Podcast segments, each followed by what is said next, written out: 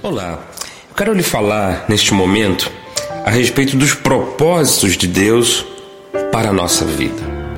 Em primeiro lugar, eu quero lhe dizer que você foi planejado para agradar a Deus. Deus criou a tua vida, Deus formou você e você glorifica a Deus quando você o adora. Você cumpre este propósito quando você o ama. E você sabe, adorar a Deus é muito mais do que louvar, é muito mais do que cantar.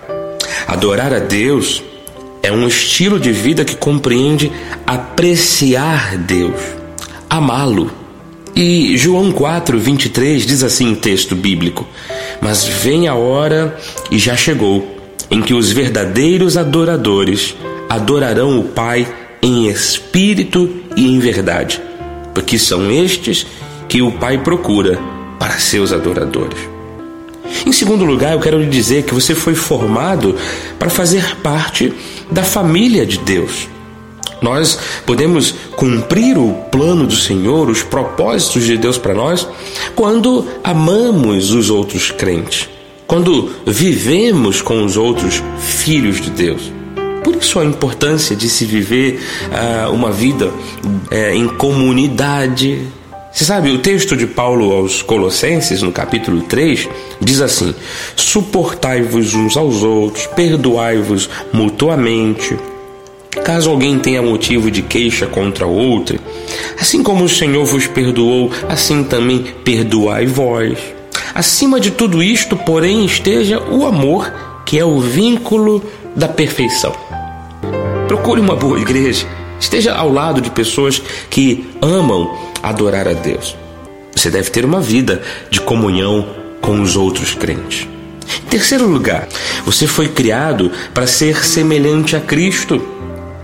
Então faça uma coisa: pense, sinta e haja conforme a mente de Cristo.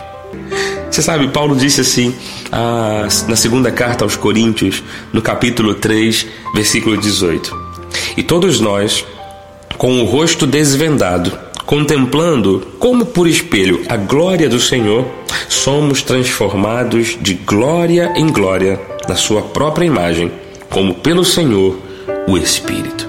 Então, isto significa que eu devo me render a isto. Eu devo me abrir para tudo isto procurar fazer da minha vida uma vida que represente, reproduza, que seja uma extensão do próprio Cristo. Se Cristo foi amoroso, eu vou ser amoroso. Se ele foi pacificador, eu serei pacificador. Se ele foi abençoador, eu vou abençoar as pessoas. Se ele transmitia paz, eu não vou transmitir algo diferente. Eu vou transmitir paz. E assim eu estarei cumprindo os propósitos de Deus para minha vida. A questão é que quando a gente cumpre aquilo que Deus estabeleceu para nossa vida, nós nos tornamos as pessoas mais realizadas deste mundo. Esse é o ponto crucial. Eu estou aqui lhe falando desses pontos aqui que fomos planejados para agradar a Deus, para adorá-lo, para fazermos parte de uma igreja, para sermos semelhantes a Cristo. Mas isso, quando é cumprido, quando a gente consegue executar tudo isso, a gente é que se torna a pessoa mais feliz desse mundo. A minha oração é um pedido a Deus para que você possa ter ah, o teu coração totalmente rendido à vontade do Senhor. Que você entenda, amado ouvinte, que você só terá uma vida completa, satisfeita, quando fizer cumprir os propósitos de Deus. Então, que você sinta a paz de Cristo no seu coração. Em nome de de Jesus. Amém e amém. Este foi o programa Semeando a Graça, uma realização da Igreja Cristo Vive em Campo Grande. Aqui na apresentação, Bispo Marlos Galvão. Graça e paz. Tchau, tchau.